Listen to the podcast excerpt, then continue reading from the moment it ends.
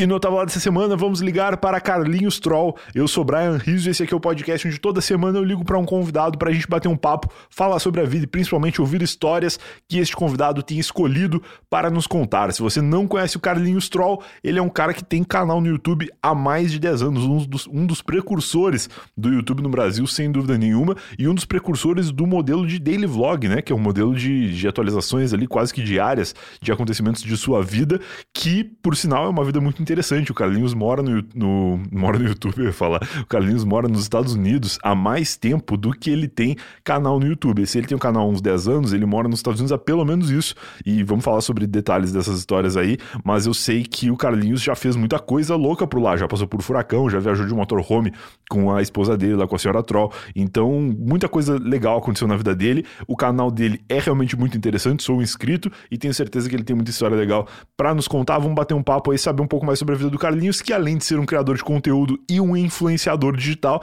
ele é também um professor de influencers. Vamos falar sobre isso aí daqui a pouquinho. Ele tem um curso aí que ajuda você a se tornar um influenciador e que tá me ajudando. Eu sou aluno do curso dele também. Vamos falar do curso, vamos falar da vida dele no YouTube, vamos falar da vida dele nos Estados Unidos, mas como de costume, tudo isso depois da vinheta.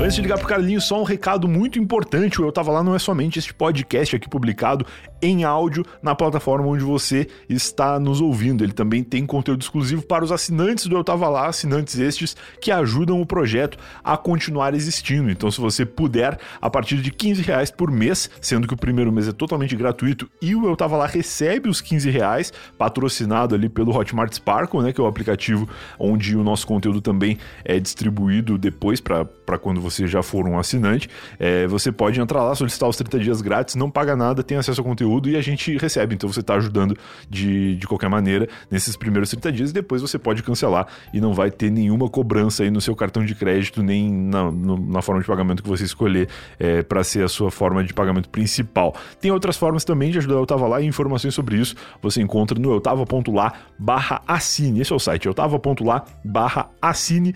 Entra lá, considere assinar, porque a gente precisa da sua ajuda para continuar existindo e como agradecimento a gente oferece conteúdo extra. Tem episódios é, agora em, em, vídeo, inclusive, meu com a Mari, é, minha namorada que participa do Telehelp, daqueles outros formatos interessantes que a gente vem produzindo por aí. Tenho certeza que se você gosta de ouvir os episódios do Eu Tava Lá regulares, aqui você vai gostar também de ouvir o conteúdo exclusivo. Beleza? Agora sim, sem mais recados, sem mais conversas, vamos ligar para Carlinhos Troll e ouvir que histórias ele tem para contar pra gente.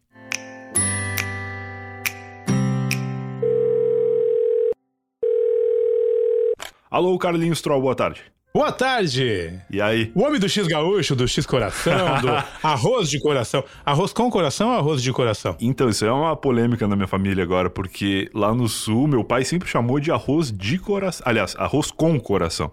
E aí a minha namorada, que é mineira, é, passou a chamar de arroz de coração. E aí eu não sei qual que é o certo, mas eu, tô começando a chamar de arroz de coração. Eu fiz uma enquete no Instagram esses dias. Ô, oh, ca carreteiro. Carreteiro de coração. Carreteiro de coração é mais gaúcho ainda. Mas esse troço de, de gauchismo cara, é um negócio que. Bom, primeiro de tudo, eu queria te agradecer por estar aqui, por ter topado participar do podcast. Porque, primeiro, que tu é um cara que eu admiro muito e acompanho há muito tempo na internet. E segundo, que tu é um cara muito pedido aqui nesse podcast, que já tem aqui quase. Caraca, ei, a minha família tá pedindo? Não, tem uma galera que pede muito, cara. Pede muito. E especialmente porque eu tava lá, ele se tornou meio que um reduto de gaúchos da internet, assim. Todo gaúcho vem participar aqui, fica falando de gauchismos e tal. e tu é um cara que eu sei que é um. Primeiro, que um gaúcho que mora muito longe do Rio Grande do Sul já há muitos anos. E segundo, que é um gaúcho que não tem tanto a tradição de tomar um chimarrão, por exemplo, ou qualquer coisa assim, né? Isso menos, né? Cara, tentei, cara. E comprei, paguei caro, cara. Paguei 39 dólares aqui nos Estados Unidos uma uma cuia. Paguei 30 e poucos dólares também uma, uma garrafa térmica bem gaúcha, aquela que é de vidro por dentro, aquele vidro espelhado dentro, sabe? Eu sei. Não pode derrubar sei. que explode. Sei, sei, sei. E comprei, durou um chimarrão assim, sem nada, depois já botei açúcar, já virou chimarrão com açúcar. Sabe que esse lance do chimarrão com açúcar eu não conhecia, cara. Eu descobri depois que é uma vertente ali, porque eu repostei no Instagram o dia que tu botou açúcar, e veio uma galera falar: ah, minha avó tomava com leite, uns troços assim, que eu nunca ouvi falar. É porque eu, eu não gosto, eu não gosto nem de chá. Eu não gosto nem de chá. Então, até com açúcar deu uma enganada, porque, cara, é muito amargo, cara. E, tipo, a minha família inteira toma chimarrão no sul, sabe? Mas eu nunca consegui tomar chimarrão. É, mas é hábito mesmo. Quando tu começa novinho assim, tu acostuma o paladar e aí depois acostuma total, assim. Eu tomo até café sem açúcar, né? Então acho que é um lance mesmo de, de costume. É, cara. Mas o que eu ia te perguntar é: a erva que tu comprou aí, tu tem certeza que é uma erva gaúcha? Ou tem o perigo de ser uruguaia ou argentina? Eu sei, eu, eu sei que é verde. Ajuda? é que a erva argentina é muito amarga. A erva uruguaia também é bastante amarga. A erva gaúcha dessa turma aí do sul é, é a menos. A, assim, é a mais, sei lá, convidativa pro cara que não tá acostumado, né? Porque essas outras ervas são terríveis. Eu sei que tá em português. Tava em português? É, sei lá, deve, deve ser gaúcho então. É que esses tempos eu ganhei de uma ouvinte uma erva. Ela me deu essa cuia, inclusive, que tu tá vendo, ninguém mais tá vendo. É uma cuia redonda. E também uma erva argentina. E aí eu tomei, cara, me deu até tremedeira, assim, de tão forte que é. É muito forte. A erva argentina realmente é um, é um socão. Mas, por outro lado, que sorte tua, porque eu imagino como deve ser difícil encontrar e, como deve ser caro, né? Eu aqui em São Paulo já há bastante tempo, demorei muitos anos para conseguir encontrar um fornecedor de erva mate e depois que encontrei ainda é muito caro, assim. Então é até melhor desapegar dessas coisas que tu gasta menos dinheiro. Eu já achei incrível encontrar no mercado brasileiro que tem aqui, porque tinha cuia, tinha garrafa térmica, tinha erva. Então deve, deve ter um pessoal que toma pra cá, mas é caro. A, a, a pacote de erva eu paguei 10 dólares, não sei quanto custa. Um pacote de um quilo, acho. Aqui, é, aqui em São Paulo custa uns 20, 30 reais. Mas lá no sul é tipo 8 reais um pacote de erva, é um troço de outro planeta, assim. E tem muita variedade, né? Mas é isso, cara, é uma, é uma loucura esse, esse hábito. Tanto que eu tô morrendo de calor aqui, tava te falando antes de começar a gravar, tá um calor do cacete aqui no meu escritório. Eu fechei a janela para não entrar ruídos da rua, porque tá tendo uma baderna aqui fora. Mas mesmo nem por isso eu deixei de tomar um chimarrão. Tô aqui tomando um chimarrãozinho no calorzinho. Eu, eu nunca entendi também esse hábito nosso do gaúcho de verão 30 e poucos graus e o chimarrão sempre na mão, né? Na beira da praia, né? É muito louco. E trocando de boca a boca também, né? Dá lampidona lá no negócio, passa pro outro. O cara que é mais fresco não, não é. O cara que é mais fresco não curte. É, na, na, agora nessa temporada de Covid aí, a pandemia, não dá muito certo. Então, mas eu acho que nem depois. Eu, eu nunca tive problema com isso, assim. Eu lembro que minha namorada, a primeira vez que eu levei ela no sul, ela mineira, nunca viu o hábito do chimarrão só em casa comigo aqui em São Paulo, mas era eu tomando sozinho ou depois quando ela passou a tomar, eu tomando com ela. Então tudo bem, ela beija minha boca, é normal eu passar um troço para ela, ela passa o troço de volta para mim. Agora quando a gente foi pro sul e ela viu que eu tava andando na rua, aí um amigo me chamava, ele tava com o chimarrão dele, ele me ofereceu, eu tomava no mesmo lugar que ele tomava, ela achou muito nojento. E para mim isso sempre foi normal. Só que agora depois de Covid, eu acho que isso vai mudar, cara. Eu não sei se a galera vai voltar a tomar na mesma bomba assim. É, por, por enquanto não, né? Nossa, eu não sei se eu vou conseguir, eu vou ficar traumatizado por um bom tempo, pelo menos. Eu tenho certeza que sim. Cada um vai ter sua, sua, sua bomba na mão, assim, separadinho, guardadinho no bolso, pra usar sua própria. É muito louco. Cara, mas antes de tudo, eu queria que tu te apresentasse, assim. Eu gosto sempre de pedir pro próprio convidado se apresentar, porque mais do que dizer quem é Carlinhos Troll, eu quero saber quem é Carlinhos por Carlinhos. Como que tu te define, assim, como, como tu te apresenta, tua, tua origem, tua profissão, o que tu faz hoje e tudo mais? Sou um cara que nasci no Rio Grande do Sul, nasci no interior, mamãe se separou do papai com três anos, daí morei a vida inteira em Porto Alegre. Tá. Que ela foi para lá. Tu é da onde? Aí ela, eu sou de Caxias do Sul, nascido em Caxias do Sul. Ah, que legal. É, ela é bem pequenininha, minha mãe foi para Porto Alegre e fomos juntos, né, com a separação. Claro. Vivi a vida inteira em Porto Alegre. Aí a minha mãe, quando a gente tava atingindo os 18 anos, veio para cá, pros Estados Unidos. Certo. Ela veio com um programa de au pair para mais idosa. Então ela se aposentou por tempo aí no Brasil, veio para cá, fez o processo depois que ela se legalizou aqui, casou, fez o processo para mim, para minha irmã, e levou sete anos meu processo. Nossa. E aí eu vim para cá, porque no Brasil, cara, era, acho que, como a grande maioria, aquele cara que pula de emprego em emprego, não tinha carreira, sabe? Eu era muito jovem ainda e só pagando contas e tal, e vim pra cá tentar prosperar, né? Aquela história, a minha mãe veio pra cá, andava de ônibus, professora de educação física. Claro. Mal de grana, correndo para pagar as contas. Aí, um ano, dois depois, aquela com carro zero depois de alguns anos comprando casa. Eu, puta, é isso que eu preciso. Preciso ir para os Estados Unidos também, né, cara? Claro, claro. E foi o que eu fiz na minha vida, cara. Vim, depois que saiu o processo, esperei no Brasil sete anos. Legal. E comecei minha vida aqui em 2009. 2009. Já estamos com 12 anos. É, não, é bastante tempo. É bastante tempo. Cara, é muito esse lance do sonho americano, né? E até hoje é assim, né? E, e, me parece ser real, né? Porque as pessoas realmente, boa parte delas, conseguem prosperar e encontrar o que elas procuram. Eu tenho uma frase que eu falo em muitos vídeos meus que é: é melhor ser pobre aqui do que no Brasil, porque eu pobre aqui consegue viver bem, viver com dignidade, claro. não te falta comida, não te falta as contas, estão sempre pagas. Então, se tu trabalha bem aqui, você vive ok, cara. E se tu tenta empreender, tu tem mais oportunidades. Cara, eu gastei 10 dólares pra minha empresa. Caraca, sério? E vendi em 2018 ela, ah, em 8 anos depois, uma fortuna. E gastei 10 dólares pra criar ela. Nossa. Foi, essas foi as taxas do governo. 10 dólares. Caraca, que, pra criar que minha empresa. diferença.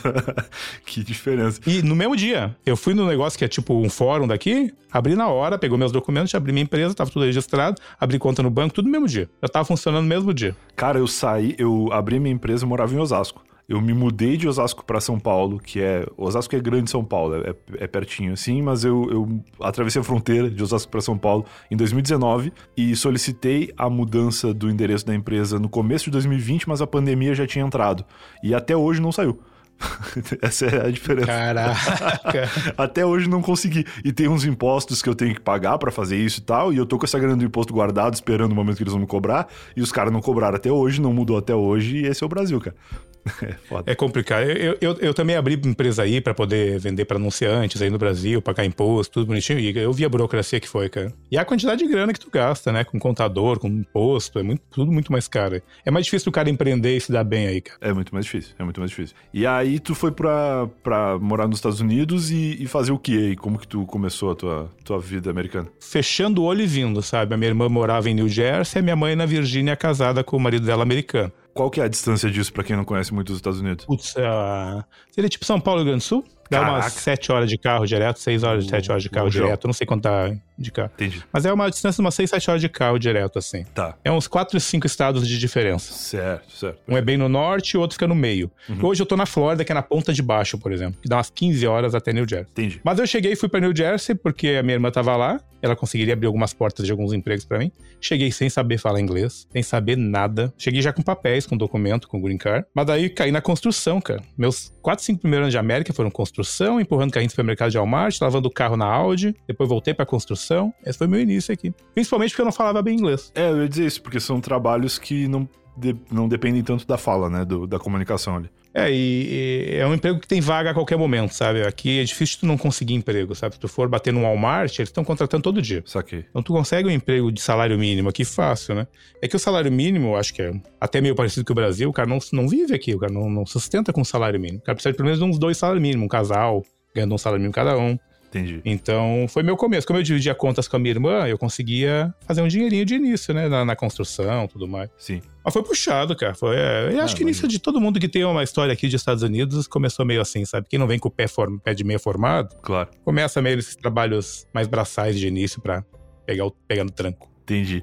E aí o teu canal surge em que momento dessa história? Desde que eu pisei aqui, eu comecei a gravar em 2009. Tá. Mas meu canal surgiu em 2011. Mas eu tinha um monte de gravações da época da construção. Mas o principal motivo era eu gravar e mostrar que merda que era a vida nos Estados Unidos. Entendi. Tu gravava Cara, pra quem? Tu gravava pra ti mesmo no futuro? Eu, eu, comecei a mandar pra Carol, a senhora Troll. Eu conheci um ano depois que eu tava aqui, quase, em 2010, eu conheci tá. a senhora Troll, né? A Carol. E aí comecei a mandar pra ela os vídeos, fazer os videozinhos pra mim e mandava para ela, guardava, né, para de repente fazer alguma coisa depois. Porque nessa época até já tinha o YouTube, mas não tinha os YouTubers, sabe? Começaram a surgir em 2009, 10, aí os primeiros, né? É verdade, é verdade. Que... Mas daily vlog não tinha ninguém, cara. Quando é. eu comecei a fazer aqui daily vlog nos Estados Unidos em 2011, não tinha ninguém fazendo nos Estados Unidos daily vlog. Tinha a Flávia Kalina que fazia um tempinho antes de mim, mas ela não era daily vlog, era focado em maquiagem e educação infantil, né? É, eu, eu lembro bem. A, a focado em conteúdo dos Estados Unidos aqui, né? Entendi. Eu mas lembro era, bem desse meu... momento do YouTube, que foi mais ou menos quando o PC Siqueira apareceu. Isso, 9 e 10. É, ele fazia era, era vlog, né? Era, era editado, tinha jump cut, era, uma, era um cara sentado conversando com a câmera. E aí surgiram outros dessa vertente. Acho que o Cauê na mesma época, o Felipe Neto tava fazendo uma coisa parecida um pouquinho antes, talvez. E, e aí esses outros formatos de maquiagem e tal, pelo menos aqui no Brasil, demoraram um pouquinho mais para aparecer. Aí já tava rolando alguma coisinha, então. Foi, foi isso mesmo, cara. E, e daily vlog, cara, eu lembro de uma menina gaúcha, como é que era o nome dela? Fazia, acho que era Taidai o nome. Não conheço. E ela subiu. Putz, eu não vou lembrar o nome dela agora de cabeça. Mas ela fazia uns vlogs de viagem. Então ela fazia tipo um daily vlog de viagem, lá por 2009 e 10 também. Tá. E aí eu pensei que, pô, eu tenho tanta coisa guardada, vou começar a fazer, botar no ar essas coisas que eu tenho gravada, né? Caraca, que é da construção.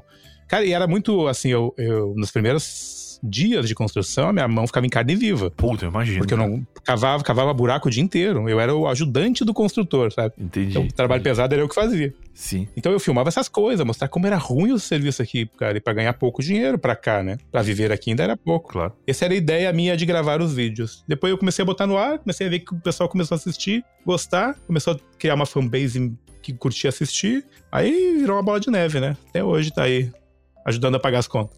Não, e que é muito massa, cara, porque tu consegue, tu conseguiu ter uma recorrência de lá pra cá, né? Com um registro da tua vida. Os, os teus filhos nascendo, em princípio, um deles já tem o registro inteiro Uhum. ali de, da gravidez e tudo mais. E eu fico imaginando sempre, eu não sei se, se o Ita já chegou na idade de assistir os vídeos, porque pra ele ver depois como que era a família dele antes dele nascer e durante a gestação e tal, vai ser maravilhoso, né? Cara, eu dou, eu dou essa dica pra todo mundo que pode, cara. O YouTube é a melhor ferramenta de tu guardar a tua história. Você não precisa fazer pra ninguém, cara. Usa os servidores do YouTube pra guardar seus vídeos, sua história, cara. Eu, eu tenho a minha história guardada. Claro. Meus primeiros, metade do canal foi eu me fudendo na pobreza e lutando pra pagar conta e mostrando os Estados Unidos a versão mais pobre da minha vida, sabe aqui? E depois a vida melhorando. Então, cara, o cara que cai no gato na minha casa, no meu, no vídeo hoje, vê que eu tenho uma casa, que eu tenho um carro zero, e já chega largando ladainha, eu já digo, ó, começa a ver os vídeos lá de trás pra ver quanto eu demorei pra chegar até aqui, sabe? É legal ter uma história guardada. Sim, não, eu lembro sempre assim, quando a gente, eu, sou dos anos 90, ia visitar a avó, ia visitar uma tia, sempre sentava e abria o álbum de fotos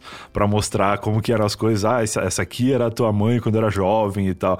E tu tem isso em vídeo, que é muito mais legal, né, cara?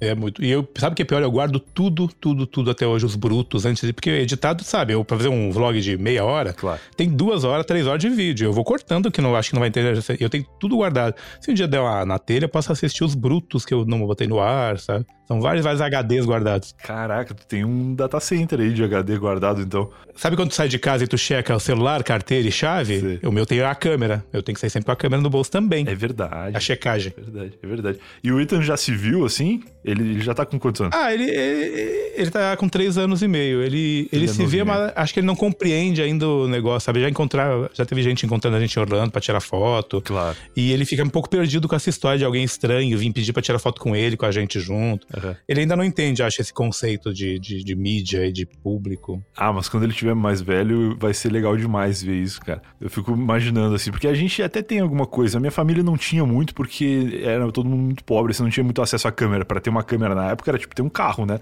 Uma câmera que filmasse VHS e tal.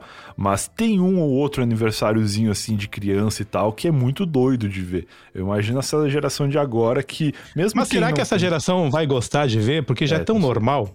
É, pra gente, eu é. também não tinha câmera. É- é- eu achar um vídeo meu antigo de criança, eu fico, nossa, que legal. É. Mas hoje todo mundo tem câmera, né? Será que eu- ele tem a mesma É, pode ser. Mesmo, carisma por ver vídeo antigo? É, pode crer. O teu, o teu negócio é que tu tem tudo não só registrado, como organizado, né? Então se sabe várias coisas que estavam acontecendo naquele momento. Tu, ah, tô, minha esposa tá grávida, não sei o quê, mas ao mesmo tempo, ah, eu tô fazendo outras coisas na vida e tudo isso tá, cronogra o tá na ordem cronológica no vídeo. Mas as crianças normais, filhos de pais que não, não são daily vloggers, elas também têm os vídeos no Instagram e tal, né? Então, de certa forma, talvez elas não valorizem tanto realmente. Eu tô vendo com uma visão dos anos Mas mesmo, 90. mesmo não tendo esses vídeos, você sabe, eles todo mundo tem uma câmera hoje pra puxar e gravar uma cena, um aniversário. Todo mundo faz uma gravaçãozinha pra guardar, né, hoje em dia. É verdade, é verdade. A vida tá diferente. Mas aí, dele vlog pra caramba, o que mais aconteceu no canal, assim? Eu lembro que eu acho que Cara. o primeiro vídeo teu que eu vi, e eu até postei num blog que eu tinha na época, era um vídeo que tu não aparecia, era só voz, e eu lembro muito que a thumbnail do vídeo era uma bandeira americana e uma bandeira brasileira, e era uma comparação de preço de alguma coisa, acho que talvez carro,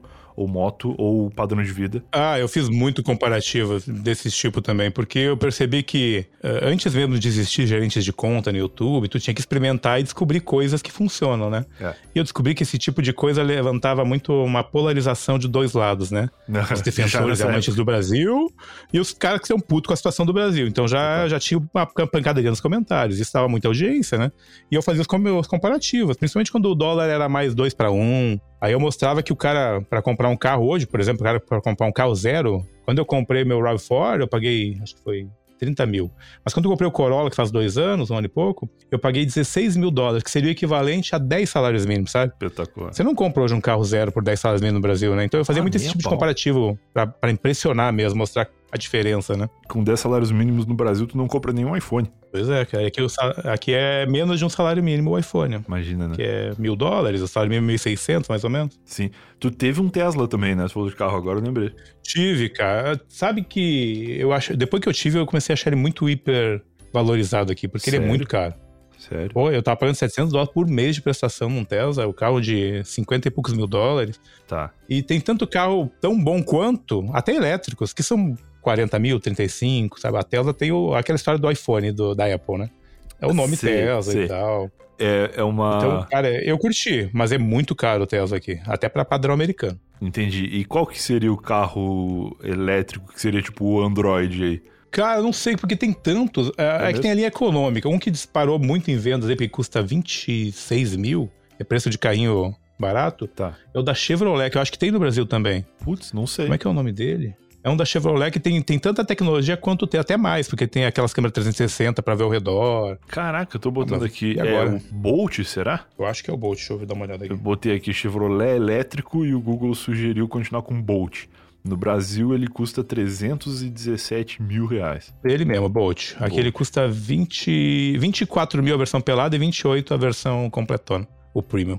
Porra, é um carro bonito, cara. Então, ele é um que tá vendendo muito aqui, porque ele é muito barato, né? Então o pessoal quer um elétrico, começar com um mais barato. Sim. Tá vendendo muito. Eu não sei se é tão bom quanto, obviamente. Mas também foi legal ter o Tesla, cara. Eu gerei muito conteúdo pra canal. O carro dirige sozinho, o cara estaciona sozinho, o cara entra na garagem sozinho, sai. Não, isso é muito louco. Tem muita tecnologiazinha nele. Eu fui um, um jovem que pulou a fase de, de adorar carros, assim. Eu nunca gostei, nunca tive vontade, nem, nem tenho carteira de motorista, nem sei dirigir. E a minha vida inteira foi esperando os carros que dirigissem sozinho, assim. Eu falei, não, quando eu for adulto, já vai ter. E aí fiquei adulto, não tive, mas aí comecei a namorar com a Mari que dirige, então tá tudo certo, ela dirige pra mim quando a gente precisa. Mas quando eu vi o Tesla a primeira vez, eu falei, porra, é isso aí, cara, eu quero ter um Tesla um dia. Mas aí eu vi o preço e desisti. Mas sabe que ele é. O pessoal não fala tanto, mas ele dá umas, umas erradas bonitas, sabe? Sério? Ele, ele não bate porque tem sensor de não bater, mas ele às vezes erra nas saídas de, de faixa. Nossa. Ele dá umas erradinhas de leve. Por isso que ele, ele dá um aviso no painel que tu tem que botar a mão no volante de X em X tempo. Certo, Um em um minuto, dois em dois minutos, você tem que botar mostrando que você não tá dormindo. claro. Mas também é pra mostrar que você tá atento, porque ele dá umas erradinhas de leve. Claro, não é Jetsons assim, né? É, isso. Ela não gera acidente porque ele tá mais preparado pra não bater do que pra dirigir sozinho. Então, se ele errar e ver um carro, ele consegue se ajustar, né? Mas ele dá umas erradas. Ele sai, quando ele põe pra ultrapassar sozinho o carro, ele às vezes começa a sair muito perto do carro. Daí tu fica todo cagado achando que ele vai bater, né? Mas é. Ou pra sair de, sair de estrada. Ele erra muito saída de estrada, porque ele se perde nessa, nesse espaço que não tem uma faixa pintada pra virar saída, ele começa a se perder. Ou se a marcação da pintura não tá tão boa também. Ele também se perde pra caramba. O mundo não tá preparado pro Tesla ainda. As ruas têm que ser melhor pintadas e sinalizadas. É verdade. que loucura. Mas ele tá melhorando. Acho que isso, mais alguns anos ele vai estar bem melhor, obviamente. Claro, claro, claro. Não, mas é, é muito legal, cara. Eu, eu, pelo menos ficar vendo assim é muito bacana. Eu lembro que a primeira vez que eu vi, acho que foi um vídeo do Iberê. O Iberê foi testar na Califórnia, algum lugar assim. E aí, um tempo depois, eu soube que tu, que tu tinha um. Eu não lembro se na época tu já tinha, mas foi muito foda. É, é bem legal. E eu cheguei a ver vídeo teu mostrando o carro saindo da garagem e tal. Já é um baita conforto, já, né? É, pô, isso é uma mão na roda. Pô. O cara, às vezes a minha garagem é muito pequenininha, muito estreitinha. E aí ele não bate. Ele- ele- o sensor de não bater dele é muito bom. Só que, tipo, ele tinha uma função que entrou quando eu tinha o carro. Ele tem update toda hora do software e com coisas novas, né? Isso é legal pra caramba. Um que era que tu tá no estacionamento de um supermercado, por exemplo, o carro tá estacionado, tu aperta um botão e ele vem até ti. Certo. Ele vem, ele sai do estacionamento da vaga e vai até a porta te buscar, por exemplo, tá chovendo. Cara, que loucura. Só que eu fiz um vídeo, nunca foi ao ar esse vídeo. Ah. Eu gravei esse vídeo por mais de duas horas e o carro não chegava em mim. Tanto que eu não, não botei no ar. Ele saía, começava a sair do- da vaguinha e aí via pessoas perto, o cara parava em pane, ficava parado. Aí eu tinha que ficar apertando toda hora pra ver se ele se movimentava e ele vinha pouquinho por pouquinho, sabe? Mas levou tanto tempo pra chegar até mim. Cada vez que ele para, ele para. É tipo uma emergência e ele tem que apertar de novo pra ele recomeçar Entendi. no, no aplicativo do celular. Então ele se perdeu tanto com carros ao redor, pessoas ao redor no mercado, que eu não consegui nem usar o vídeo. Eu gravei quase duas horas o vídeo e o carro não chegou em mim. a história do Tesla medroso, que tinha medo É, de seguir a é. instrução e atropelar alguém no caminho. Cara, que loucura. É tipo aquele aspirador robô, assim, né? Eu tenho um aspirador aqui que ele manobra e estaciona sozinho na, na, na base de carregamento dele. Só que às vezes ele entra nos, nos parafusos, assim, de, de não ir. E aí não tem tecnologia que resolva. É, mas é uma fase inicial nossa tecnológica que eu acho que daqui uns anos vai estar muito foda, todas elas. Sim, não, mas. Eu ainda quero ter um Tesla de novo, mas eu não pagaria de novo 50 e poucos mil. O Tesla tá anunciando lançar um na linha de 25. Entendi. Que é menorzinho, sabe? Mais redondinho. Estão dizendo que é parecido com um Fuquinha. O, o, Fusca elétrico. É, um Fusquinha elétrico, é mais econômico pra galera mais. Que eu acho muito caro, 50 mil nunca. Porque ele não tem nada, cara. Ele tem essa parte de dirigir. Sim, sim. Mas não é, ele não é um carro bom de dirigir, ele, ele entra vento nas, na, nas frestas, ele não é bem desenhado. Se tu procurar no, no YouTube os erros de montagem, tu vai ver que ele não é nem. Ele, tipo, uma porta da direita tá mais alta que a esquerda. Sabe se medir com régua. Ele não é, não é bem montado, sabe? Tá, é, é, um, é um protótipo de 50 mil dólares. É quase isso mesmo, é. Espetacular, cara. E outra fase aí do, do teu canal e da tua vida nos Estados Unidos que eu acompanho bastante e que eu tenho certeza que a galera tá esperando a gente falar são as viagens de motorhome, né? Porque não só de Tesla vive o homem, tu teve também um, um como é que chama? Um Cara, eu tive três aqui já em. Eu tive primeiro, primeiro de todos eu comprei um caminhãozinho, que é aqueles classe C que eles chamam aqui, que é um caminhão. Caminhão todo, é um caminhão montado para ser motorhome, motor, motorhome caminhãozinho. Tá. Que é o que eu viajei cheio de adesivo, que eu criei lá, o Pixel RV. RV, Foi outra essa ideia era a de que sucesso. lembrar. Isso, Isso, RV, isso eu que lembro é- do Pixel RV também. Isso é um lance de. Tu, tu compartimentou ali espaços publicitários nas paredes do, do motorhome, né? Existia há muito tempo atrás, não sei se, era, se tu vai lembrar, um cara que fez para pagar a faculdade, é o One Dollar Pixel ou um Million Dollar Pixel. Ele vendia um pixel numa página, Ah, sim, sim, sim, sim, sim. Lembro. era um pixel literalmente. Tu podia comprar mais pixels e ele teria um milhão de pixels, ele fez um milhão de dólares vendendo um pixel por um, né? Espetacular. E eu fiz algo igual no meu motorhome. Eu desenhei trocentos quadradinhos, contratei um programador para fazer um site e vendi 75% da, do espaço do, do RV, eu vendi antes de- do RV estar na minha mão, né? Nossa, que legal, cara. Então, fiz uma viagem. A primeira viagem que a gente fez com esse caminhãozinho foi da Flórida até a Califórnia, que deu 60 dias e de volta. A viagem que a gente foi pros eventos lá da Califórnia, E3, Parando em vários lugares, né? parando em vários lugares, curtindo a viagem. Depois, ainda aí, depois dessa viagem, eu tive um de puxar, daí eu comprei uma, um- uma picapezinha pra puxar atrás, que é o travel trailer que eles chamam, que é um trailer mesmo que tu puxa na, pra ter o carro livre e tal, pra poder sair. O que, que é mais confortável? Cara, de dirigir o primeiro, que tu, é, tu dirigir, é como se tu dirigisse uma van grande, uma van grandona que uma casinha atrás, é. Só que tu fica muito travado, tu para num camping, tu não pode sair, tu tem que sair com, com todo o trailer pra ir no mercado. Ah, lógico, lógico. Tu não tem um carro separado, tá? E aí foi por isso que eu comprei esse travel trailer pra ter a picape livre, né? Entendi. Aí depois, a gente, de um tempo, a gente achou esse pequeno e comprou um gigante que eles chamam de fifth wheel aqui, que é aquele que tu engata atrás da picape, que é grandão, tu engata em cima da picape, sabe? Por cima da, da caçamba da picape. Sei, sei, sei, sei. E- Esse foi o gigante, foi o último que eu comprei aí. E agora a gente vendeu, porque o Ethan começou a escola, a gente não vai mais viajar, mas durante esses quatro, cinco anos, cara, a gente conheceu muito mais estado dos Estados Unidos que no Brasil. A gente viajou primeiro essa costa de baixo, depois fomos daqui da, da Flórida até Cataratas do Niágara, que é lá na fronteira do Canadá, pela Sim. costa leste. Então também foi uma viagem grande, dois meses também. Cara, Que massa. é muito... Só aí daria pra tirar várias histórias pra te contar dessas viagens loucas aí, porque é muita coisa diferente que tu vê, cultura. É, parece outro país, cara. Cada lugar que a gente para parece outro país. Eu quero entrar nisso e só antes comentar que tu falou que vocês conheceram muito mais estados americanos do que brasileiros nesse período, e muito disso é por conta dessa cultura de motorhome que tem nos Estados Unidos, né? A gente vê muito assim. Muito é tanto que vocês tiveram tantos lugares pra parar e todo lugar tinha sempre muitos outros viajantes, né? A gente não fazia um plano intermediário. A gente dizia, a gente vai de um ponto A até o B, tipo até outra costa, que vai durar uma semana, dez dias. E aí, no meio desse tempo, a hora que cansar, a gente vai parando e vai reconhecendo os lugares. A não ser que tenha um ponto turístico muito famoso no meio desse caminho pra gente parar, né? Mas toda a saída da estrada tem um camping de RVs pra tu parar e... Legal. Tu paga uma diária, né? Ó, Que nem hotel de estrada. Sim, sim. Só que no, no mesmo critério de hotel de estrada é os campings de motorhome aqui. Entendi. Tem em toda a saída, tem, tu acha um. Então tu pode ir até cansar, tu quer fazer uma, uma pernada mais longa da viagem. Sim. E aí, pô, vamos parar na próxima? Vamos. Vamos ver qual que é a próxima que tem um camping melhorzinho. E aí para uma, duas saídas depois e dorme à noite. Que legal, cara. E o que que tu lembra de histórias de viagem de motorhome por aí? Eu lembro que no Texas tinha muito maluco armado. Eles odiavam. odi- Eles eram bem cordiais, sabe? Mas sabe aquelas placas de aqui não apoiamos a imigração, coisas assim, sabe? Nossa, é bem o estereótipo. Bem estereótipo. E a gente foi bem pela fronteira de baixo, né? Que passa pelo do lado da fronteira do México, né? Sei, sei. Então tu, tu percebe que tem os desertos, tudo aquilo que tu vê nas cenas de Jornal Nacional, tudo mais, aquelas barragens, a- as fiscalizações de, de imigração toda hora parando, pedindo documento. Claro. É muito, muito, muito. E deserto, sabe aquelas de não ter posto de gasolina? Sei. Tu pegar e ter que calcular se vai chegar até um ponto que tenha ponto. A gente passou por isso, de gasolina tá acabando e não ia dar tempo, ter que voltar, porque não ia chegar até o próximo da frente, daí tem que voltar uma hora para trás, porque tava no meio do deserto. Que merda. É muito, é muito louco tudo isso, cara. A, toda, todas as viagens, né? eu acho que a parte mais legal disso tudo é porque eu pude transformar isso numa renda, então... Pois é. Eu pude curtir e ser minha própria renda, porque eu fazia vídeo pro canal, Sim. mídias sociais. Sim. Quem já participou aqui do podcast mais de uma vez, até acho que duas vezes, contando histórias de motorhome, foram o Gui e a Jana, que vocês inclusive encontraram, né? Ah, a gente encontrou eles. Uhum. Lá no meio, putz, eu não me lembro, foi lá pra uns desertos também. Foi lá na, na Rota 66. Tô falando que parte agora. Uhum. Mas foi lá pra cima. Eles são muito gente boa também. São demais. O Gui tinha sido sócio meu em outro projeto anos antes, assim. E aí, quando ele e a Jana se conheceram, eles começaram com aquela ideia de ir pro Alasca, né? E na época era de van. E aí, entre idas e vindas, eles decidiram pegar um motorhome e passaram bastante tempo nos Estados Unidos. Então, eu lembro que rolou essa, essa collab, assim, de vocês participarem de vídeo deles e, e vice-versa. Foi. E a gente nunca tinha conversado, cara. E foi inscrito nós, cara, eles estão a meia hora de vocês. E vice-versa para eles contando isso também. Aí a gente mandou mensagem pro outro e aí ficamos alguns dias juntos ali na mesma região, passeando. E tanta. Uh, era 4 de julho. Tinha um desfile de 4 de julho numa cidade histórica onde a gente tava. Bem coisa cultural, coisas Legal. antigas.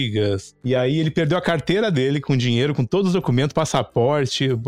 e, e a pessoa que encontrou levou até uma delegacia. E ele, a gente foi na delegacia pra procurar e tava lá a carteira dele. Que legal. é Muito... É co- Coisas dos Estados Unidos, né? Duas coisas. Coisa de, de Gui Toledo e coisa dos Estados Unidos. Perder a carteira no- na viagem é muita cara dele.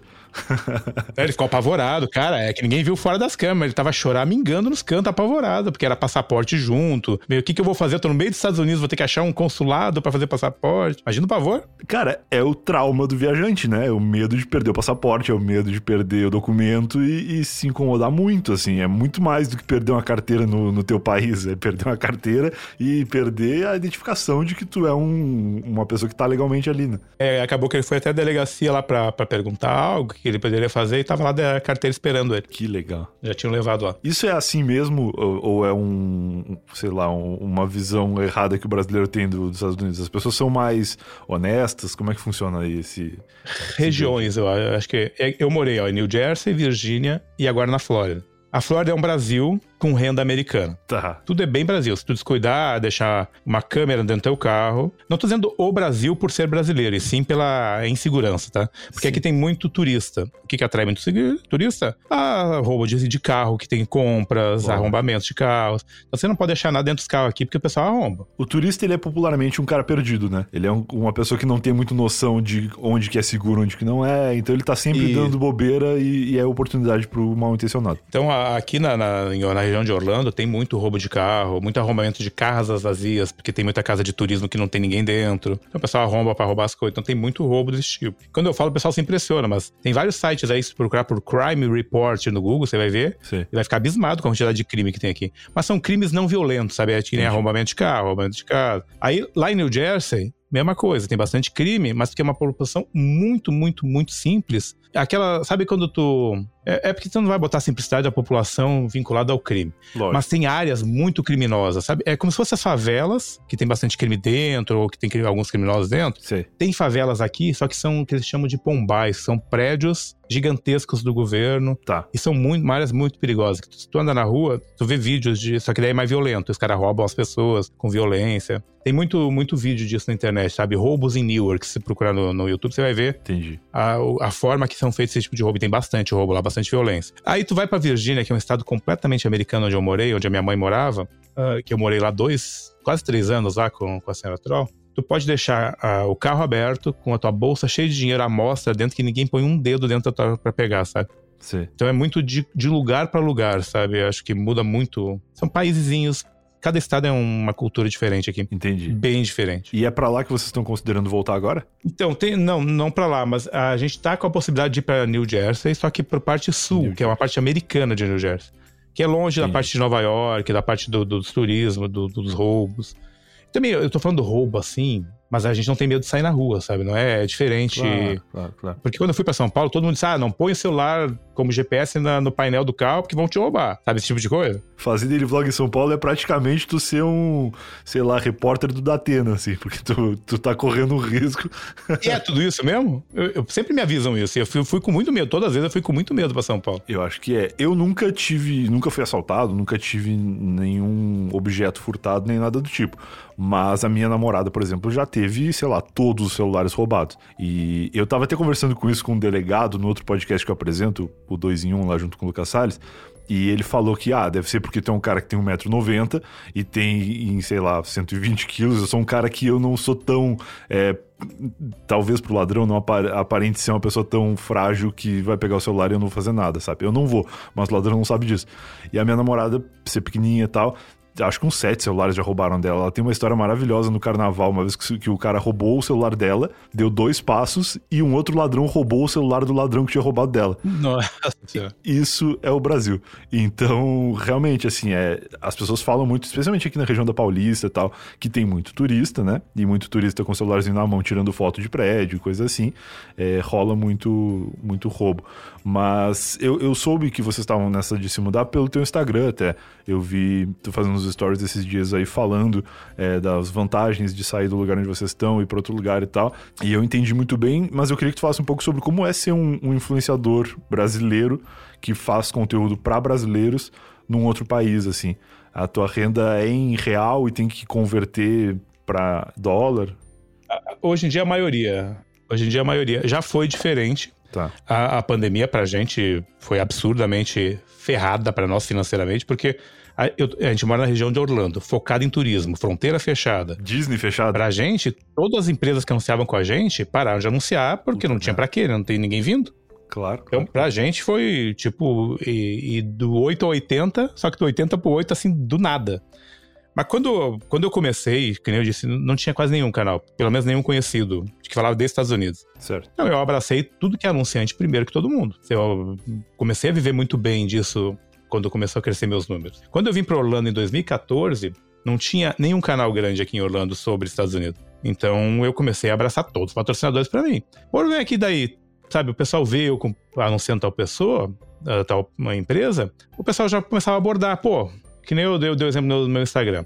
Eu, eu tinha restaurantes que anunciavam comigo, por grana, né, obviamente, porque eu aprendi que permuta não paga conta. Não. E comida eu tenho em casa, sabe? Então eu sempre fiz por grana. Mas daí chega o cara lá com um canal menor, chega o outro canal menor, pô, vamos fazer comigo aí, não faço carnes não, faz comigo, eu faço por um almoço. Então um almoço aí por semana, eu venho aqui, faço as stories aqui. E assim ele vai de dia em dia, num restaurante, no outro, no outro, no outro, no outro. Come de graça o, a semana toda, sem pagar nada, mas faz por arroba em troca de comida. E aí eu não consigo competir mais com essa gente aqui, sabe? Pra, pra gente, região de Orlando, principalmente agora com a fronteira fechada, é muito difícil. Porque tudo que eu tento negociar, e cara, eu perco um tempo da minha semana atrás de anunciantes, que eu faço meu próprio comercial. Tá. Então, aí eu recebo esse tipo de resposta, cara. Não dá, cara. Como é que eu vou investir contigo se eu tô fazendo com aquele canal lá por almoço, sabe? e os caras falam isso real, assim, eu achava que era uma coisa meio. Não, não, eu já tenho, eu tenho uma ligação mais forte com esse povo todo que é daqui, porque tô aqui faz tempo já. Sim. E pessoas que já anunciaram comigo, já fizeram parcerias e tal. Entendi, entendi. Então eles são bem francos, assim, cara, não tem como eu gastar contigo 200 dólares por semana, 300 dólares por semana, se eu gasto 10 dólares com o cara que vem aqui uma vez a semana, come e faz o mesmo pacote de stories. É melhor eu gastar com 20 influenciadores menores. Exatamente. Sem gastar nada, que ainda na comida eu tenho meu lucro ainda, né, a é. diferença do que eu gasto. Sim. Então é muito difícil, cara, a região aqui pra gente. Triste. Pra Orlando, pra um cara que quer vir. Lógico que, a, tipo, Flávia Kalina, que veio morar aqui agora, sabe? Por exemplo, é uma influenciadora gigante. Claro. Pra ela, todo mundo vai querer aparecer com Flávia Kalina, porque é multi 10 milhões de seguidores, sabe? Nossa. Então, pra gente que é meio termo, sabe? Que a soma das mídias dão 2 milhões, uhum. uh, tá, tá difícil. aqui é porque todo mundo que vem pra cá abre canal. O cara vem pra cá estudar, abre canal, o cara vem pra cá de turismo, abre canal. É, é porque tem conteúdo, né? A mudança de vida da pessoa e tal gera, gera um conteúdo para ela que eventualmente já tenha algum público interessado na, na, sua vida, assim. Então eu até entendo. Mas esse lance de as pessoas aceitarem fazer stories e publicidades por é, permuta permutas pequenas, né? Porque tem permutas que se entende, tipo, ah, o cara ganhou uma coisa que vale o preço do que ele cobraria para fazer. Ou que realmente você precise, sabe? Eu até entendo se o cara precisa, sabe? Mas que vale o valor também. É, agora por comida é triste. Porque às vezes tu vai viajar para Orlando, você vai fazer uma viagem de turismo, você precisa de um hotel. Muito maravilhoso você pegar uma permuta de um hotel e vir de graça. Claro. Na parte do hotel, sabe? Comer de graça sem gastar, ainda mais vocês que ganham reais. Sim. Então, eu entendo esse tipo de permuta, obviamente. Até esse é uma outra vertente horrível de fronteira aberta. Todo o famoso vem de graça para cá, porque tem empresas que cuidam disso. Entendi. Vem com casa de graça, carro de graça, comida de graça, Sim. em troca de falar suas roubas, sabe? Sim, sim, sim, sim. É, faz sentido. É, é um, é um outro tipo de, de visão da permuta, mas realmente a galera que faz só pelo conteúdo. Apesar de que eu não sei se isso é, é, é duradouro, né? Porque os canais pequenos que estão nascendo agora e fazendo tudo por permuta, eles precisam pagar as contas deles também. Então acho que vai chegar um ponto. Mas eles levam não como hobby. Será que não levam como hobby? Ah, pode ser. Pode ser. Os caras trabalham com outra coisa e tem como hobby isso. Né? E é uma rendinha extrinha, sabe? Pô, se eu tirar 500 a mais no mês, aí ótimo pra mim, sabe? Pode ser. Ah, Mesmo, sabe? Talvez não faça tudo da vida dele de permuta. Ou, ou que seja só realmente comer a semana toda de graça no restaurante. Olha a economia que ele tem no final do mês aí, uns 400, 500 dólares. É verdade. Representa uma economia interessante. E aí, tua ida pra New Jersey é, vai ser meio que o quê? Assim, lá as coisas são diferentes, tem menos influenciadores, a vida é mais americana. Não, tem muito menos. Não tem quase nenhum lá. Tem a minha irmã que começou faz uns dois, três anos aí nessa vida de influenciadora e hoje E ela é bem grande, né? o Instagram dela tem 18 anunciantes naquela região. Caraca! Porque não tem muitos anunciantes. Caraca, 18 anunciantes no Brasil, acho que só ex-BBB. Pois é, cara. E ela não cobra barato, não, cara. Ela tem preço igual ao meu e eu tenho mais audiência que ela no Instagram. Que legal. Mas é que lá só tem ela, sabe? sabe? E ela é bem focada lá, ela conhece muita gente da região. Então, ela tem muito seguidor da região que ajuda pra caramba também. Lógico. Mas mesmo assim, se botar na ponta do lápis, tu não vai encontrar uns 8 a 10 influenciadores lá. Legal. Aqui na minha última reunião que eu tive com o gerente de contas do YouTube, ele disse que tinha mais de 300 canais em Orlando. Nossa, 300 canais de brasileiros em Orlando. 300 canais de YouTube de brasileiros pra Orlando. Puta merda. É muita gente. É muita concorrência, né? Caraca, é muita gente. Aí rolam os, os bairros brasileiros, assim, tipo aqui em São Paulo tem a Liberdade, que é o bairro que só tem japonês e que muito se fala japonês nas ruas e nos estabelecimentos e tal. É, é bem distribuído assim aí. Tem tipo um lugar onde dá pra viver falando somente português. Em New Jersey tem um bairro famoso que é o Ir- Ironbound, que é só de brasileiros praticamente. Então não precisa falar inglês pra absolutamente nada. Tá. Eh, Eu morei muito próximo disso quando eu tava lá na- no meu primeiro ano nos Estados Unidos, por isso que eu nem aprendi inglês no primeiro ano, porque trabalhava com brasileiros e portugueses. Claro. Tudo que eu precisava eu ia em mercado brasileiro, médico brasileiro. Então eu não precisava falar inglês pra nada, lá tem. Aqui em Orlando é um pouco mais espalhado, mas tem muito brasileiro. Sim. eh, Por exemplo, eu eu citei um exemplo esse tempo atrás nos meus stories. Eu fui no banco pra falar com a minha gerente, pra fechar uma conta que eu tinha lá aberta há muito tempo, que eu não usava. Aí a, a gerente pegou meu sotaque e disse: "Você- fala espanhol? Eu disse: Não, não, português. E ela saiu sem falar nada e voltou uma gerente brasileira. Olha aí. Esse é o grau de, de português aqui.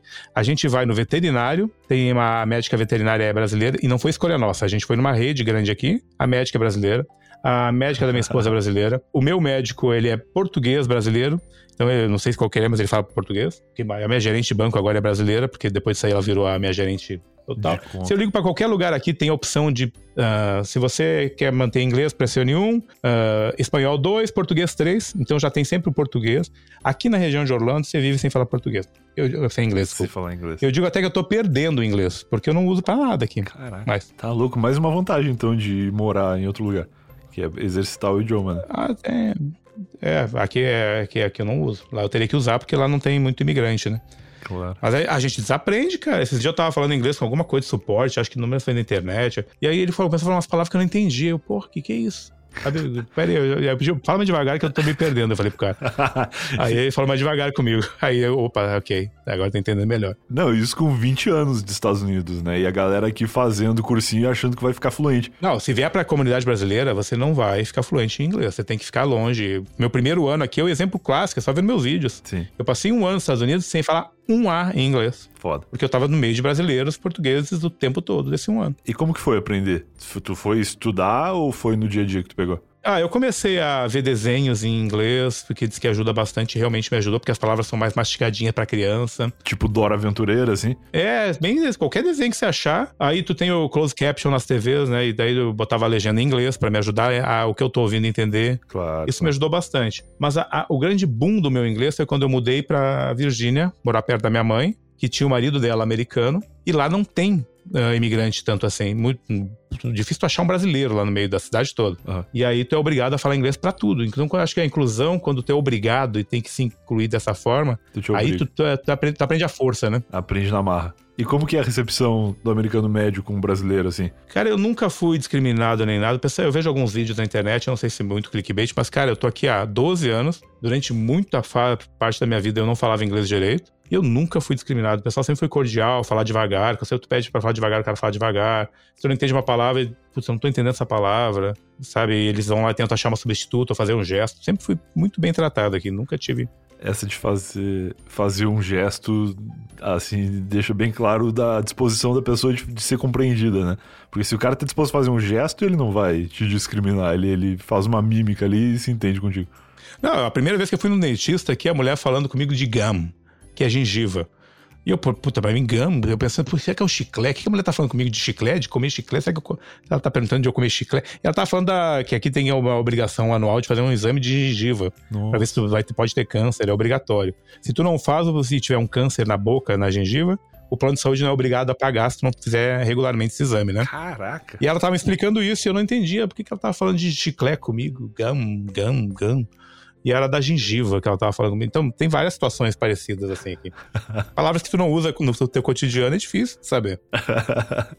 Muito louco, cara. Mas calma aí, antes de ouvir mais histórias do Carlinhos, momento Alura, para lembrar que a Alura é a melhor escola de tecnologia do Brasil e ouvinte do Eu Tava Lá tem 100 reais de desconto para estudar na Alura. Estudando na Alura, você pode se tornar um profissional ainda melhor do que você já é na área onde você já trabalha ou então começar uma nova carreira. Na Alura, os cursos são todos muito práticos, você tem acompanhamento dos professores da Alura e tudo acontece 100% online. Os cursos da Alura são realmente muito bons, eu sou aluno da Alura, sempre recomendo aqui no Eu Tava Lá e lembre-se que você tem esse desconto especial aí de 100 reais se entrar pelo nosso link que é o alura.com.br barra promoção barra eu tava lá alura.com.br barra promoção, barra eu tava lá. Se você entrar nesse link, você vai encontrar também testemunhos, depoimentos de pessoas que já estudam na Alura e que tiveram suas trajetórias mudadas, sua vida profissional melhorada graças ao estudo e ao conhecimento que adquiriram através da Alura, como por exemplo a Tayane, que estudou programação na Alura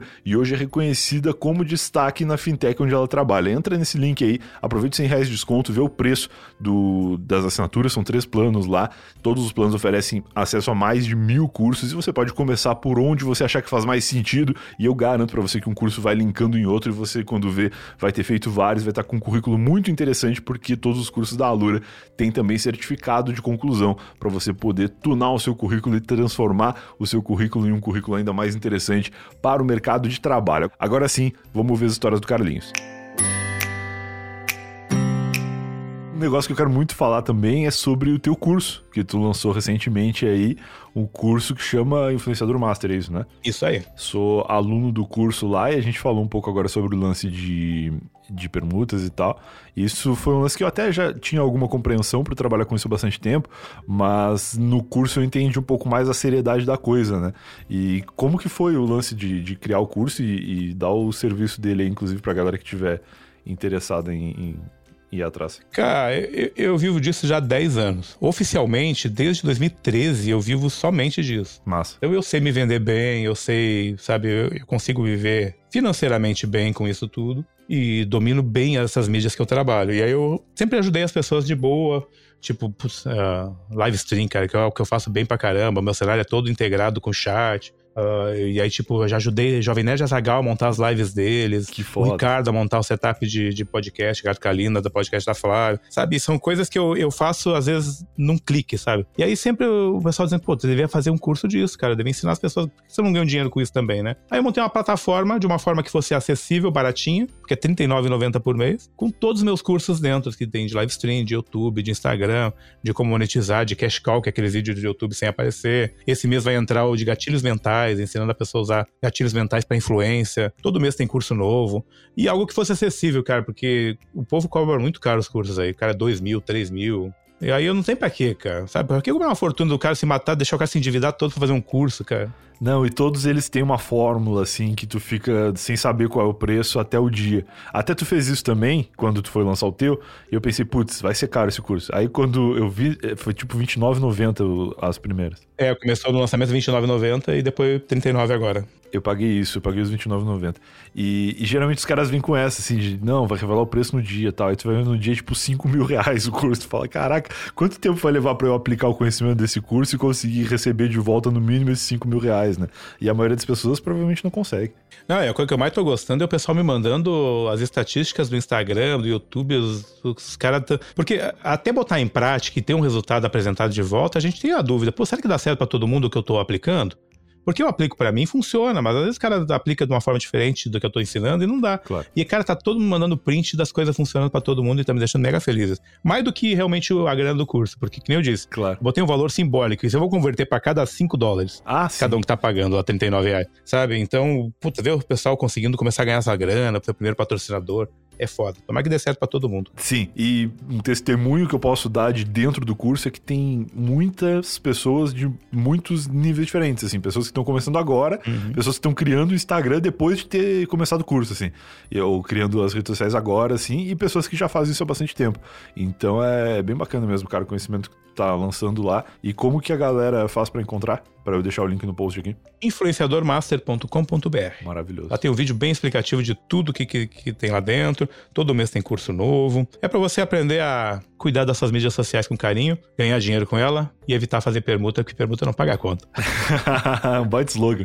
O slogan de. Não, cara, tem uma, uma aula minha que é focado nisso, porque, cara, você já foi agenciado, já trabalhou com agência? Eu trabalho com algumas. Você sabe que a agência tem a lista dos recebidos, né? Eu não sabia. Eu tinha uma pequena impressão de que sim, e eu, por sorte, acho que nunca estive nessa lista de nenhuma delas. Mas, mas eu, eu fiquei bem chocado quando tu falou. Se tu quiser falar um pouco sobre isso, eu acho que é importante pra galera entender. Não, é, é um assunto. É, pra você que trabalha com internet, você precisa saber que as agências, na sua grande maioria, principalmente as, digamos que as principais, as maiores, ela tem a lista do, dos influenciadores que fazem recebidos, que gostam de recebidos, e os que não gostam, que gostam de grana. E aí, quando chega uma proposta, lá, uma Coca-Cola, cara, olha só, eu tenho meio milhão de reais, quero investir em influenciadores teus aí. E eu tenho mais 100 mil em mercadoria aí, na bolsinha da Coca-Cola, com duas Coca-Cola de brinde, mais uma fitinha cassete, uma pipoqueira, sei lá. um kitzinho da Coca-Cola de press kit. Certo. E aí eles dividem, a, o que, que a agência vai fazer? Vai dividir exatamente pelas pessoas que aceitam o, o press kit e vai mandar o press kit só pra essa gente. E vai mandar a grana primeiro para quem faz só por grana. Depois, sobrou grana desse pessoal que faz só por grana, aí sim vai para o cara que tá ali que aceitaria fazer com o press kit. Então, cara, evite fazer, a não ser que seja algo, eu sempre digo, se realmente tu vai viajar, tu vai pegar um hotel, um carro, não quer gastar, é uma permuta perfeitamente entendível. Mas, ou exatamente o valor que você cobra. Se você cobra, sei lá, 500 reais num, num sei lá, um pacote de stories, e, sei lá, o cara tá oferecendo uma churrasqueira de 500 reais, e você, pô, eu não tô precisando de uma churrasqueira, eu já peguei uma churrasqueira aí numa permuta, que eu tava precisando, era uma smoker brasileira aí. Não, o negocinho. Sabe aquele negocinho de gerar o frango, a TV de, de cachorro? Sim. Teve uma empresa que abriu aqui e me ofereceu de graça, ela custava 500 e poucos dólares, pra eu fazer um recebidos. Eu pensei, pô, é legal. Não, não vou ganhar dinheiro, mas, pô, é legal, faço um churrasquinho estilo gaúcho, rodando, na, mesmo que seja no grill, rodando junto com o frango. Claro. Aí fiz, pá. E é isso que eu tô dizendo, se é algo que tem um valor relativo com o que você cobra, faz, cara, se você tem interesse. Mas não vai fazer por pop, funko, se você nem tem funko em casa, sabe? por, por, uma coisa que você vai deixar criando pó na, sim, na, sim. na, parede, nem usa, sabe? Algumas coisas. Eu peguei uma vez uma smoker também de um outro, desse era do americano. Cara, é muito ruim a smoker, sabe? Eu, era, é uma smoker diferente, ela tem formato retangular, tipo a da essas de, de, frango assado. Sim. Só que ela, tu põe só umas pedrinhas de, de, de, fumaça embaixo, ela fica smokando. Só que ela fica muito forte. E eu adoro smoker, eu tenho uma churrasqueira smoker. Sim. E aí, tipo, eu fiz o recebido sem dizer que eu incentivava. Olha só, recebi aqui, tal, tal, tal. eu nunca mais usei. E o pessoal nota que você não usa as coisas, sabe? Claro. É que nem eu fazer o recebido de Samsung se eu tenho iPhone há 10 anos. Sim, sim. E as empresas fazem muito isso. Faz, é. Então, é, é basicamente é o recebidos é perigoso porque as agências sabem, se você já está num nível de conseguir dinheiro com a internet e você ficar fazendo muito recebidos, as agências não vão te mandar grana, vão te mandar primeiro o recebido. Se sobrar, te mandam grana. Espetacular, cara. E pra gente encerrar esse papo aqui, tu tem alguma história que tu lembra aí da tua vida de realidade americana? Eu sentei com a Carol desde que tu me convidou. Tá. Depois, ontem eu sentei bastante com ela e hoje. Cara, o que eu vou contar? Eu tenho tanta história dos Estados Unidos. Uhum. E, sabe a que mais ficou batendo na nossa tecla? Foi quando eu recém cheguei aqui nos Estados Unidos. É, eu fui morar com a minha irmã. Eu não falava nada de inglês. Acho que uma semana ou duas depois que eu tinha chegado aqui, a minha irmã ganhou do. do ela fazia limpeza de casas. Ela ganhou dois ingressos para ver um jogo de hockey do Rangers, do New York Rangers, que era. É aquele time azul de, de hockey. Eu não sei nada de hockey também. Putz, eu também não. E aí ela disse: Carlinhos, leva o Lipe, que é o meu sobrinho, filho dela, pra eu ficar aqui, que ela tava recém com um namorado novo, ela ia ficar aproveitando pra namorar sem o filho perto, e disse, leva ele. E eu, como que eu vou levar? Eu não falo inglês. Não sei nada. Pô, mas é na primeira fileira lá do negócio, é um bagulho que vale 500 dólares cada entrada, aproveita, vai lá, se diverte. O Lipe, o Lipe vai lá e te, te arruma no inglês, te ajuda no inglês. Ok, vamos, né? Ela levou a gente até o trem, porque Newark até Nova York dá uns 40 minutos de trem. E ele foi comendo um sanduíche de mortadela, meu primo. Tinha uns 6 anos, 7 anos, 6, 7 anos. Certo. Sanduíche de mortadela, tipo lá de São Paulo, que tem 3 quilos de mortadela dentro do pão, sabe? Sei. Nossa, é gigante. Aí a gente entrou no trem. Dois minutos depois que saiu o trem, o meu sobrinho virou pra mim e disse: Eu não tô bem, titio. Ele me chama de titio, titio em português. Ele fala português de Portugal, porque ele é filho de português com brasileira. Caraca. E inglês, né? Uhum. E aí ele começou: Eu não tô bem. Acho que eu vou vomitar, tio. Num trem. Eu não falava em nada, nada, nada de inglês. e aí ele começou a ficar enjoado de vomitar também. E de churril, de diarreia. Sabe o que é churril? No sul a gente chama de churril, né? Eu acho que é uma coisa gaúcha, porque minha namorada não sabia também há pouco tempo atrás. Não, cara, não sabe. Aqui a Carol também não sabe o que é churril. Churril. E aí ele começou, cara, eu acho que eu vou, vou, vou precisar ir no banheiro, tio. E aí eu, eu não sabia pedir onde é que era o banheiro. E ele tava tão enjoado de vômito que não falava nada. e de, segurando o vômito, sabe? e eu chamando aquele carinha que passa pedindo os tickets, sabe? Tem aquele carinha que passa no corredor do trem. e eu tentando fazer gestos pro cara de banheiro, porque eu não sabia falar banheiro. E eu fazia gestos de, de vomitar pro cara tentar me dizer onde é que era o banheiro. E aí ele olhou pro, mim, pro Lip do meu lado, viu que ele tava branco já. Aí entendeu que era banheiro. Aí indicou o banheiro, que era lá no final do segundo carrinho do carro pra frente. Só que antes da gente sair, o Lip começou a vomitar numa sacola de roupas que tinha, que ela tinha dado uma camiseta para ele. Tá merda. E um lanchinho dentro de uma sacola de mercado. E ele vomitou tudo dentro. Isso do meu lado, e todo mundo olhando, né? E eu sem, não sabia onde meter a cara. Imagina, não falava inglês, tava uma semana nos Estados Unidos. não dá nem pra explicar, né? Pra dar uma desculpa. Não, e aí ele virou pra mim e disse: Eu não aguento uma piscina no banheiro. E aí a gente foi com a sacolinha. Chegamos no banheiro do. do e isso eu contando o tempo, né? Pelo amor de Deus, chega Lógico. logo em Nova York, sai desse trem fechado, vomita, é melhor vomitar em qualquer lugar, cagar em qualquer lugar. Chegamos no banheiro, não tinha papel higiênico no banheiro do, do trem e todo sujo o banheiro. E eu, meu Deus do céu, o que que faz? E ele tinha acabado de sujar de vômito a última camiseta, a camiseta que ele tinha levado. Eu ia pensar, limpa a bunda com a camiseta, né? Deixa claro. aí, joga fora. Claro, claro. E nada, não tinha onde se limpar. E eu, você consegue segurar? E faltam 10 minutos pra gente chegar. E ele disse, ah, vou ficar aqui dentro e vou tentar segurar. E aí segurou. Aí chegamos em Nova York, ele todo apertadinho, a gente procurando banheiro sem falar inglês, sem falar nada, eu não sabia como pedir banheiro, tentando ler placa sem saber nem como escrever em inglês. Porque eu não tinha celular nessa época, 2009, cara, eu tinha recém chegado. Claro. Nem celular eu tinha. Claro. E aí chegamos lá, achamos o banheiro, depois de um tempão ele se remoendo pra lá e pra cá. O banheiro, um cara todo ensanguentado no chão de Nova York. Nossa, bêbado, cheio de sangue na cara, não sei se tinha apanhado lá dentro. Meu Deus. E, o, e aí o, o meu sobrinho não queria usar esse banheiro. Aí fomos atrás de outro banheiro, atrás do banheiro. Chegamos lá finalmente, ele conseguiu cagar e que história nojenta pra contar agora. Mas foi muito traumatizante pra mim. Eu tenho pesadelo até hoje disso, é a clássica história do cocô, mas com requintes americanos. Cara, eu não sabia o que fazer, porque imagina se eu não falo o idioma de um lugar, o meu sobrinho passando mal de não querer me ajudar no inglês, não falar, porque foi bem. Eu, eu usou ele toda hora. Ele aparece vários, vários vídeos meus, eu usou sair toda hora com ele. Cara, e pra pessoa que se caga é terrível também. Não é só pra, pra ti que tava num lugar que não sabia falar a língua, não, não entendia nada de hockey, nem de inglês, nem de como fazer uma pessoa que tá com um churril parar de ter. Mas pro cara que tá se cagando também é terrível, cara, imagina. Mas acabou que a gente, a, a parada de treinar embaixo do estágio, depois curtimos. Depois que ele cagou, ficou tranquilo. Curtimos todo o rock, foi um espetáculo. Todos os bagulhos daqui são espetaculares, esses eventos esportivos. Não, é um show, tá, né, aí, tá aí um negócio que americano sabe fazer muito bem, né, cara? É, eventos são eventos esportivos. Eu sou um novo fã de NBA. Na, eu ando muito decepcionado com o futebol. Isso que eu torço pro Inter, inclusive. Tu que é gremista, não sei como é tu aguenta ainda ficar vendo os jogos de futebol. Não, mas é só esse ano, é um ano de ressaca. Ano que a gente tá de volta melhor. Isso, mas eu andava muito assim com futebol já há muito tempo e tal. E aí eu falei, não, eu vou voltar a gostar de basquete, porque quando eu era criança eu gostava muito. E aí as últimas temporadas aí da NBA eu acompanhei e NFL eu já gostava bastante, inclusive vai começar por agora, a gente tá gravando esse episódio de setembro, então tá para começar a temporada da NFL. E é incrível como os caras são, são muito bons nisso, assim, né? Hockey que eu não. Cara, não é um show, é um espetáculo. É, você nunca. Você já veio pros Estados Unidos ou não? Nunca fui. Tenho muita vontade de conhecer. Cara, se você, se você é pra Orlando, tem o, o, time do Orlando de basquete, a gente já foi algumas vezes, porque todo parente que vem pra cá quer ir lá, né? Sim. E é 20 dólares, cara, a entrada. Então é muito barato. Tem certo que é lá no, no, fim do mundo, você vê umas formiguinhas jogando bola lá embaixo. Ah, Mas sim. você olha no telão, né? É muito alto. O de 20 dólares é lá na última camada da, do negócio. é, o estádio é muito grande. Mas dá pra ver no telão. O Rafinha Bastos me contou uma vez alguma coisa sobre isso. De ele ter ido fazer uma cobertura de um jogo e, e botaram ele muito alto. E aí tu não vê nada, né? Mas é, é compreensível. O ingresso de 20 dólares realmente não deve ser o melhor lugar para ver, mas deve ter é, lugares onde tu vai enxergar melhor a um preço um pouco mais acessível, né? É que nem no do rock que eu fui lá com, com meu sobrinho, tadinho, o cagão lá. O, o cagão. Lá na primeira fileira é 500 dólares, cara. Nossa senhora! Mas a primeira fileira não é aquela dentro do campo também, né? Que tem uma dentro da, da quadra que é um absurdo. É, não, sei, não faço ideia do basquete, mas sei que tem lá dentro. Senta do ladinho do jogador lá, que se eles tropeçam, eles caem em ti. Sentindo o suor do, do LeBron James.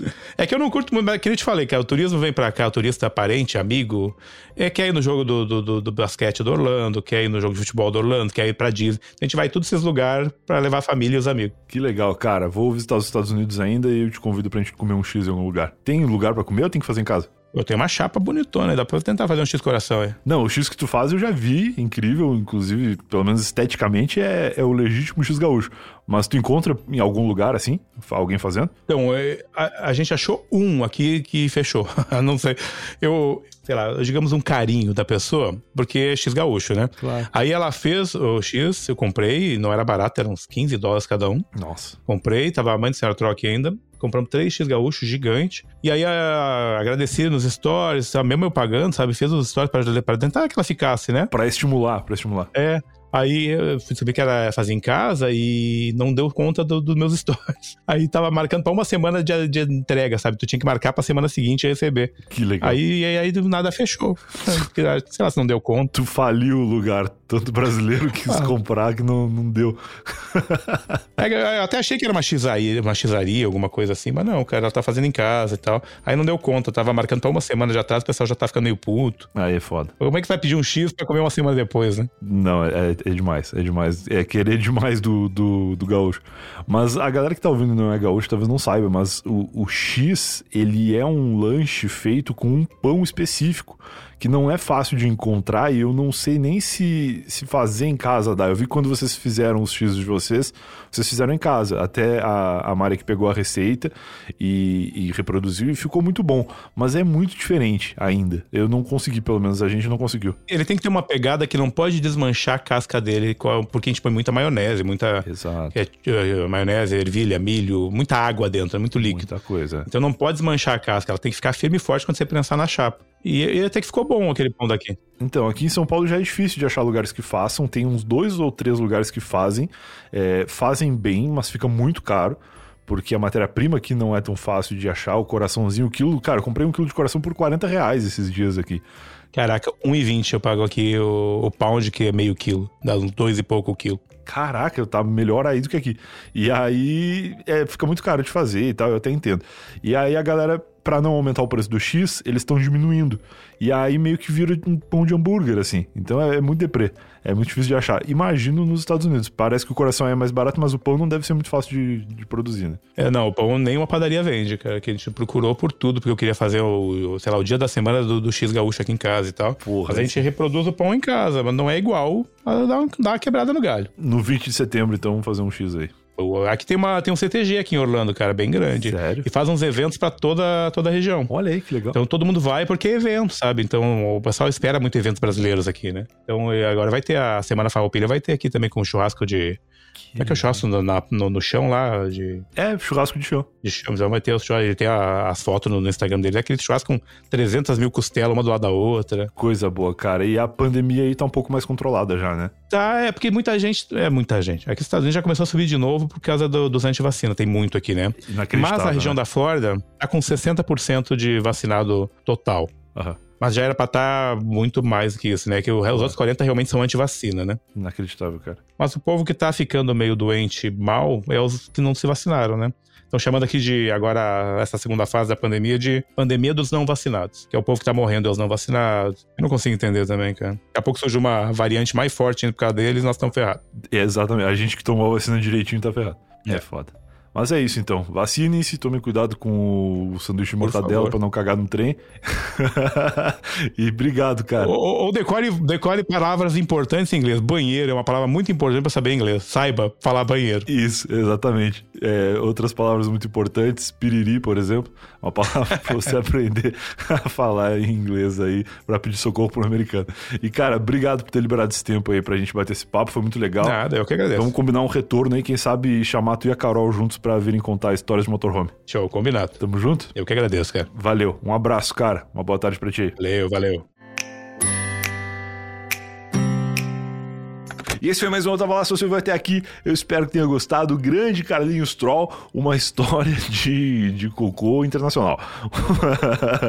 Maravilhoso. Tenho certeza que o Carlinhos vai voltar no Eu Tava Lá. E se você curtiu esse episódio quer ouvir mais histórias dele, manda uma mensagem em algum lugar. Manda mensagem nas redes sociais. Me segue no Instagram, segue o Carlinhos, segue todo mundo aí que tá linkadinho aqui no post do episódio. E linkadinho aqui no post do episódio tem também link para você estudar na Alura. 100 reais de desconto, não esqueça, 100 reais de desconto para você ter acesso a mais de mil cursos na melhor plataforma de tecnologia, melhor plataforma de cursos online de tecnologia do Brasil, se pá do mundo. Então vai lá, que a Alura é demais e certamente esses 100 reais de desconto vão empolgar você, vão ajudar você a assinar logo a Alura e conhecer como é legal essa plataforma e como ela pode te ajudar a se posicionar ainda melhor no mercado de trabalho. A gente se vê de novo no próximo episódio do Eu Tava Lá e o próximo episódio pode ser agora. É só você navegar aí que você vai encontrar centenas de outros episódios muito legais com convidados excelentes e sempre histórias muito bacanas escolhidas para nos contar, para contar para mim e para contar para vocês por aí.